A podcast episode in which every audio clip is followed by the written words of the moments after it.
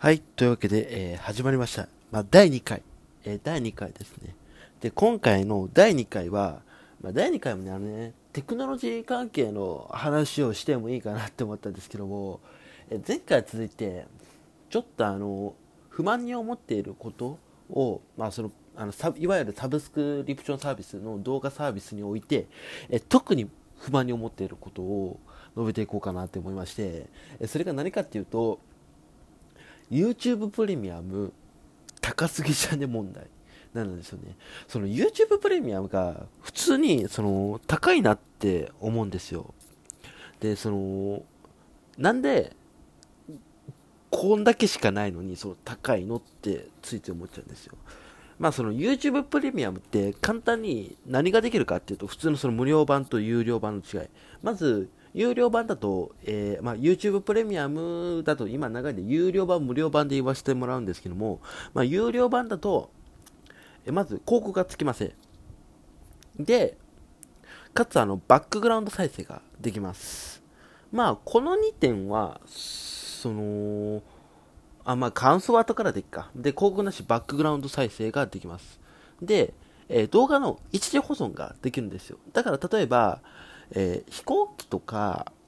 まあ、特殊な状況、まあ、電波の通りにくい場所で YouTube 見たいけども、でも、その、YouTube 見れないなっていう時に、この機能を使えば、その、保存して動画をいつでも見ることができる。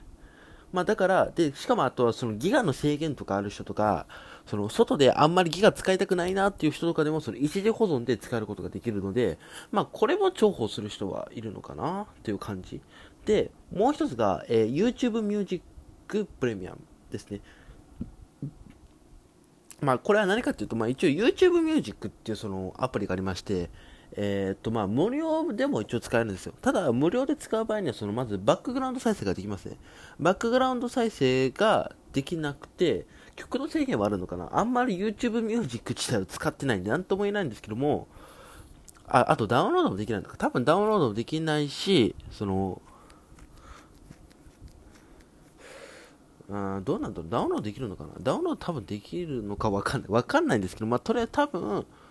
まあ、その、無料版だとバックグラウンド再生ができないんですけど、有料版とそういうのができたとか、まあ、多分いろんな機能が詰め込まれている。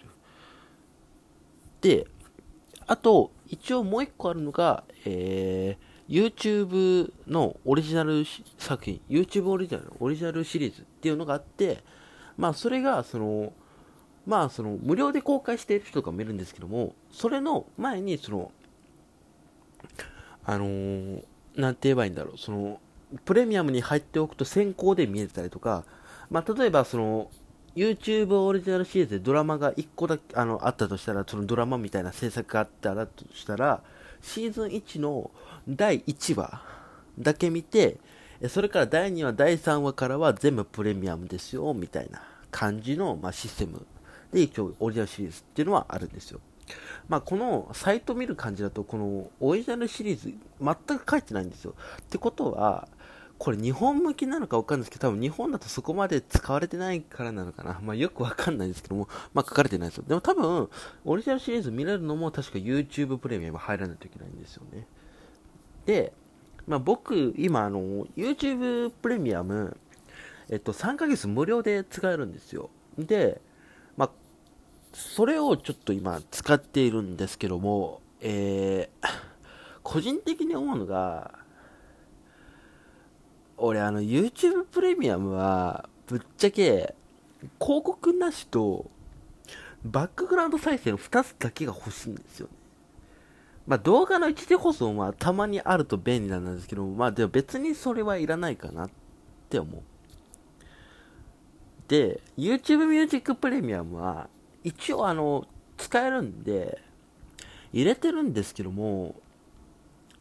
うーんあの、Spotify、僕、基本的にサブスクリプションの音楽サービスは Spotify をずっと使っていて、で、Spotify がやっぱり一番いいんですよね。まあ、使いやすいし。まあ、俺自身が一番長く使ってるんで、もう、長くっていうかもう、その、まあ、使い始めて言うてでも半年とか、1年も使ってないか、半年ぐらい使っていて、まあ一番もう使ってて、めちゃめちゃもうやっぱ、Spotify から抜けられねえなぐらい Spotify かなりユーザーなんですけども、で、その、まあ Spotify 入ってるんで、まあぶっちゃけ YouTube ミュージックはいらない。っていう話なんですよ。で、これのね、一番何がびっくりかっていうと、あの、この、広告なしバックグラウンド再生、動画の一時保存と YouTube Music と、まあ、あとオーディションシリーズの先行視聴ができて、月1180円なんです。でもこれ、あのー、実はあの、 Safari とかネットのそのサブスクから契約すると1180円ですけども、確かね、 App Store、まあ、いわゆるアップルの iPhone とか iPad とかあるじゃないですか。で、その、iPad、iOS 内にある、その、まあ、ところからか、あの、一応サブスクリプション登録できるんですけども、その場合だとね、あの、 Apple 税がかかるんで、1550円くらい取られるんですよね。やばくないですか？その、1180円でも高いけども、あの、アップル税かかると1550円くらいかかるんですよ。え、これってさ、あの、この値段って、どれくらい高いのって言われたら、UNEXT と同じぐらい、UNEXT が確か2000円ちょいぐらいだったから、それぐらいと同じ値段を払わないといけないんですよね。だから、バカ高いんですよ。そう。YouTube プレミアム。びっくりじゃないですか。まあでも、YouTube プレミアム、払う価値がじゃあ逆にあるかって言われたら、俺ね、あの、その、いろいろ一緒にしすぎなんなんですよ。だから、僕は例えば広告なしで、えー、まあバックグラウンド再生がたまにできたら便利だなって思う時あるんで、まあ入ってると損はないなって思うんですけども、それ以外のいらないんですよ。その一時保存とか、YouTube ミュージックプレミアムとかがいらないんですよ。だけど、その、普通、例えば、えー、っと、なんだろう。あまあ、なんて言えばいいんだろうな、Spotify とかだと、その、なんて言えばいいんだろう、その広告付けで、えっと、シャッフル再生しかできなくて無料版。で、広告なしで、普通に再生できるのが有料版みたいな違いがあって、まあでも、Spotify と一緒にしちゃいけないんですけども、Spotify は、月額、えっと、額割が効いてなくても980円なんですよ。1000円も満たないんですよね。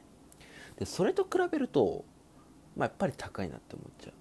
でじゃあいや YouTube オリジナルが面白いかって言われたら多分ねそんなに面白くない。あの YouTube オリジナルと Netflix のオリジナルシリーズどっちが面白いって言われたらね俺はね断然ね Netflix のオリジナルシリーズだと思っているんですよね。まあそういうのを考えるとやっぱり YouTube プレミアムって払う価値あるかどうかって総合的に考えると何とも言い難い感じ、まあ、だからその自分はもうね広告なしでそのバックグラウンド再生がやっぱできる方が便利だからまあ課金してもいいかなって思僕が思い始めたら、まあ、課金しちゃうんですけども今のところねその気持ちにならないんですよね。結局あのそのバックグラウンド再生する時もどんな時かっていうとその Spotify とか、まあ、その大体の Apple Music、Spotify、Amazon Music とか、まあ、いろいろあるじゃないですか、まあ、それのそのサブスクに登録されていない、まあ、そのミュージックビデオ経由のその動画、まあ、ライブ映像とかあるじゃないですか、まあ、その YouTube しか流れてないそれをそのバックグラウンドで再生したいなって思う時にちょっと欲しいなって思うぐらいで。ぶっちゃけねそこまで使っていないしじゃあ広告もうんなんかつかないからあこれもう便利だわって思うかって言われたら別にそこまででもないんですよね。だから正直あの多分この3ヶ月が終わったら僕は契約を切ります多分。はい。切るっていうか、切りますね。はい。あのねその。なんでその個人的にあと1個思うのは YouTube ミュージックを切り離してほしいなって思うんですよ。その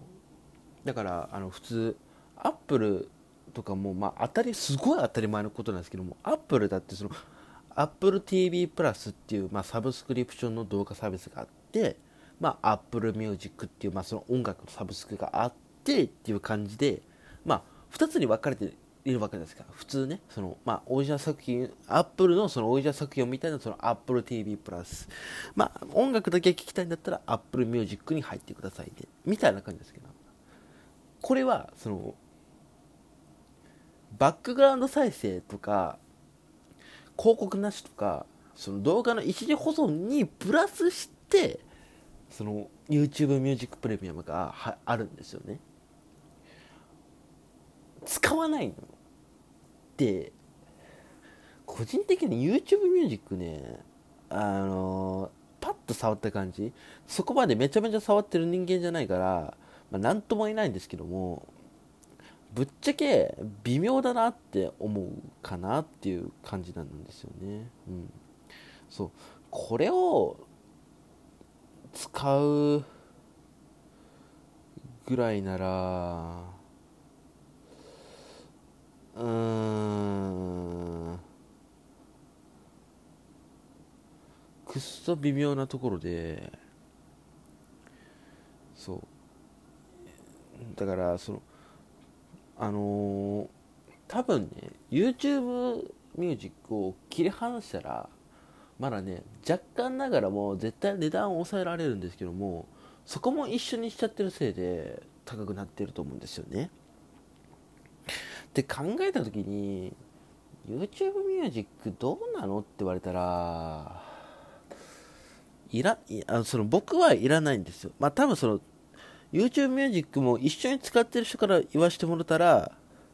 全然話は別なんですけども、まあ、僕から言わせてもらったら、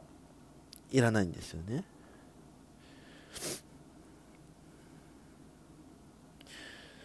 うん、そう。だからそこなんですよ。でも僕としては、YouTube、でもね、抱き替えで1180円でしょ。多分、ええっと Spotify だけで980円だから多分 YouTube ミュージックで980円じゃん。でそう考えるとえっと1180円から今1180円っていう体で計算すると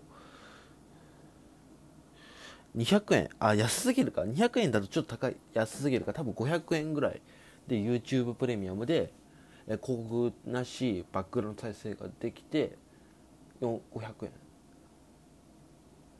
で、えっとまあ、例えばそれが500円で YouTube ミュージックがまあ980円だとすると1000ん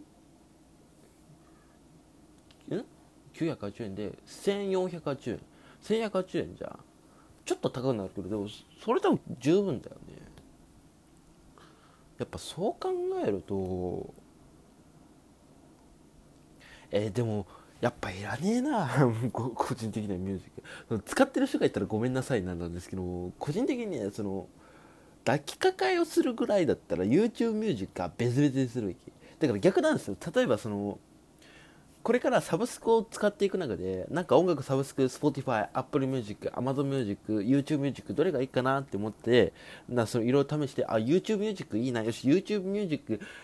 はーいろってなった時に YouTube プレミアム抱きかかって結局1180円ぐらい払わないといけないんでしょ音楽サービスをそのメインに使いたいって思ってる人間はもしいたらの話なんですけども。そういう人間から言わせてもらうとその YouTube ミュージックを使うためにわざわざプレミアムに入らないといけないというその絶望。ちょっとショックだよね。まあでもどうなんだろうな。使いたいって思う人いるのかな。まあ何とも言えない感じですよね。まあでも個人的に YouTube プレミアムは高い。高すぎる。そのどこにそのどこにっていうかその高いけど素晴らしい。高いんだけど素晴らしい。でも高い。高いけど素晴らしいけどでも高いっていう。そう。なんかそのもうちょい値段安くてもいいなって思った今日この頃でした。というわけで、えー、ご清聴ありがとうございました。また、えー、多分やると思うのでよろしくお願いします。ではまた。はい、というわけで、まあ、始まりました。えー、ガジェネコ日記第3回。まあね、このガジェネコ日記ではまあ、おもむろそのテクノロジーに関係するもの、まあガジェットとかについて、まあいろいろその雑談形式で、まあぐだぐだぐだぐだ、まあ食べていこうという、えー、ものとなっております。はい。で、まあその、今回は何の話をしていこうと思ったかっていうと、その、ギャラクシーアンパックドが、まあ、は、あの、ありましたよね。おととい？おととい？昨日か？昨日、ギャラクシーアンパックドがあって、まあ、発表されたものといってしましては、まあ、ギャラクシー S21、えー、ギャラクシー S21 ウルトラと、えー、ギャラクシーバッツプロと、ギャラクシータグまあその大体その3つだったかな製品としては。まあその製品のその詳細とかはまあもうすでに出てると思うんで、まあ、僕は別の口からその別の口っていうかその別の方向から切っていこうかなって思うんですけども、まあ、個人的にそのギャラクシーアンパックドを見てのその感想というか、まあそういうのをまあ喋っていこうかなと思います。で、まあ個人的にそのギャラクシーアンパックドを見て思ったのは、そのギャラクシーは今そのスマホの世界シェア率がまあ現時点では1位なんですよ。まあその後にまあいろいろそのシャオミ、アップル、ファーウェイ、まあこのと、まあ、サムスン、まあ、この4つの中では、まあ、あるとしては、まあ、とりあえず今のところ1位は、まあ、その、ギャラクシーと置いといたとしますよね。で、まあ、今回のその発表全体的にこうやっぱり見てて思うのはそのギャラクシーが目指すものってアンドロイド界のアップルみたいなものなのかなって思い始めたんですよ。そのなんどういうことかっていうとその iPhone、まあ、例えば Apple 製品っていうのは、まあ、その iPhone、iPad、まあ、その MacBook、Apple TV、まあ、HomePod、まあ、これ今、ああと AirPods Pro、AirPods Max、まあ、これ全部言ったのは Apple 製品なんですけども、その、Apple 製品って囲むともうめちゃめちゃ強いんですよね。そのやっぱりその純正同士のその連携力っていうのは非常に素晴らしくてまあその例えばの話その例えば写真とか動画とかをそのペあの動画編集とかしてて、まあ、YouTuber とかだったら動画編集していてあちょっと素材追加したいなってなったらまあ、iPhone で動画撮って、まあ、そのすぐに、その iCloud で同期するのもありっちゃありなんですけども、まあそうじゃなかったとしても、まあその撮ったら AirDrop ですぐに MacBook に、その、と、あの、動画をパッて入れてそのまんま編集で追加するみたいなことができるんですよね。とか、まあその、えっ、ー、と、まあ、例えばなんだ？iPhone と iPad まあそのなんだろう？まあとりあえずその うん、言葉で僕もその語彙力あんまりないんで何とも言えないんですけどその単純にそのアップル製品で囲んだ時のその連携性っていうのは非常に強いわけなんですよ。でその連携みたいなのをこうまんまパクってきた感じの印象を今回そのギャラクシーアンパックドを見ててすごく思ったんですよね。そのどういうところにそういうのを思ったかっていうとそのギャラクシーがあのタイルって言われるその紛失タグっていうのがあるんですよ。でそれをそのギャラクシーがそのギャラクシータグなんか名前忘れたけどもその紛失タグみたいに出すんですよ。でそれはそのギャラクシーの端末を使っているそのところでその探すことができるみたいな感じのものなんですよね。要は例えばそのあどっかに物なくしちゃってなったらその近くにギャラクシーユーザーがいたらその人がこう見つけてくれるみたいな。多分そんな感じだよね。確かそうだったよね。っていう機能があって、まあその、ギャラクシーのそのタグみたいなのを出したりとか、まあ、ギャラクシーバッツプロっていうのは今回出たんですけども、そのギャラクシーバッツプロっていうのは、まあ、あの、その、例えば、ギャラクシータブ、あの、日本だとその、売られてないんですけど、ギャラクシータブってその、ギャラクシーのアンドロイドタブレットがあって、まあ、それで動画を見ていたら、こう、ギャラクシーの S21 とか、まあ、ギャラクシー S20 でもいいんですけども、その、に、その、電話が来たら、その、そのまんま電話出るみたいな。なんかその AirPods Pro のあの、切り替え機能みたいなのを、その、追加したりとか、なんかそういうのを見てた、見てると、ああ、なんかこう、ギャラクシーは多分、アンドロイド界のアップルになりたいんだろうなっていう感じがすごいこう、ひしひしと感じたんですよね。だからその、ビクシビーもそうだったじゃないですか。今、ビクシビー、まあ、ぶっちゃけその、どうなんだろう。日本だと全然使えないですよね。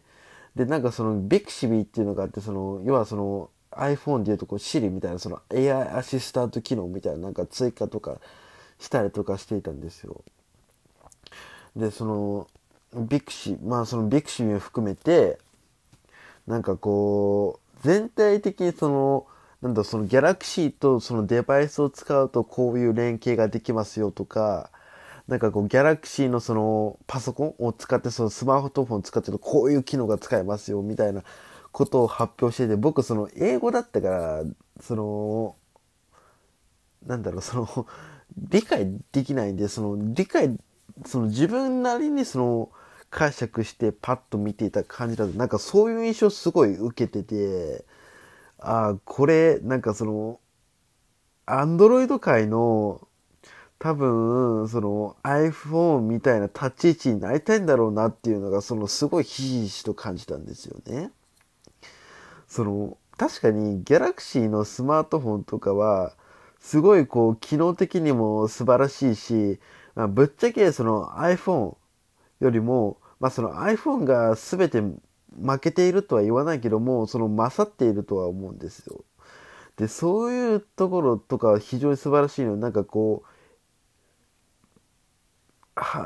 どうなんだろう。去年の発表からどうかなるかわかんないんだけども、でもこう、すごいこう、囲い込みをこう、今回でグッてこう、一気に来たなみたいな感じの、そのすごい印象に受けたんですよね。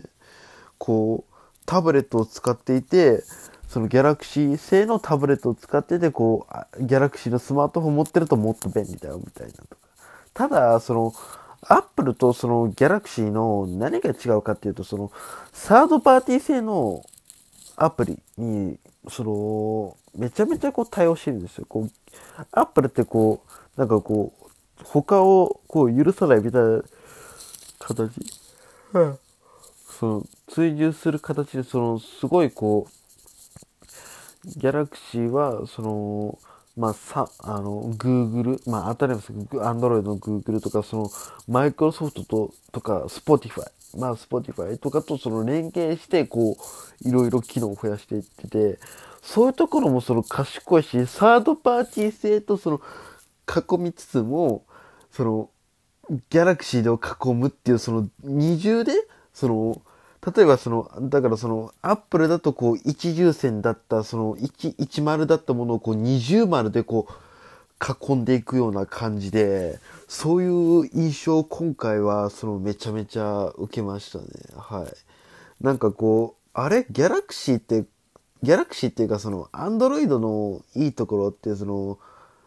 なんて言えばいいの、その、いろんなそのものを使える？その、要はその、例えば iPhone だとそのもう AirPods Pro でしかなんかこう使えない機能とかっていうのをその Android とかだとまあどうなんだろうな。使えるそのめちゃめちゃそのいろんなイヤホンとかで使えるのかな。なんかそういうところとかって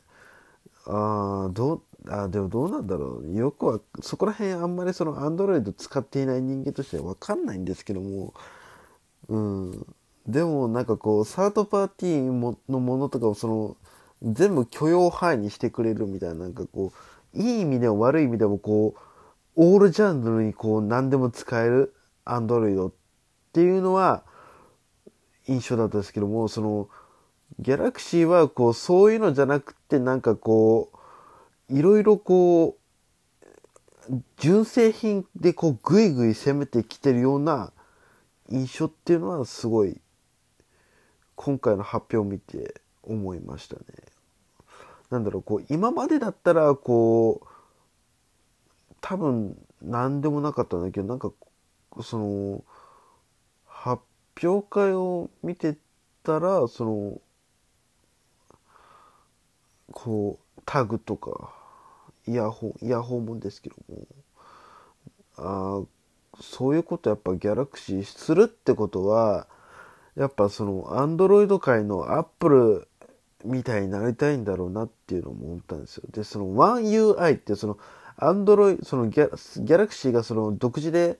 その使えるそのアンドロイドをこう加工した OS っていうのがあってその OneUI っていうのがあるんですけどもその OneUI3 っていうのも出たんですよでその OneUI3 もこうパッと見た感じああこれなんか iOS にかなり近しいものがあるなって思いながらやっぱり見ていてああやっぱその目指してるところっていうのは純正品でやっぱ囲い込みをすることって結局みんなどこも同じなのかなとも思いましたね。はい。というわけで、まあ、ギャラクシー、えー、アンパックトについて別方向から話してみました。えー、ご清聴ありがとうございました。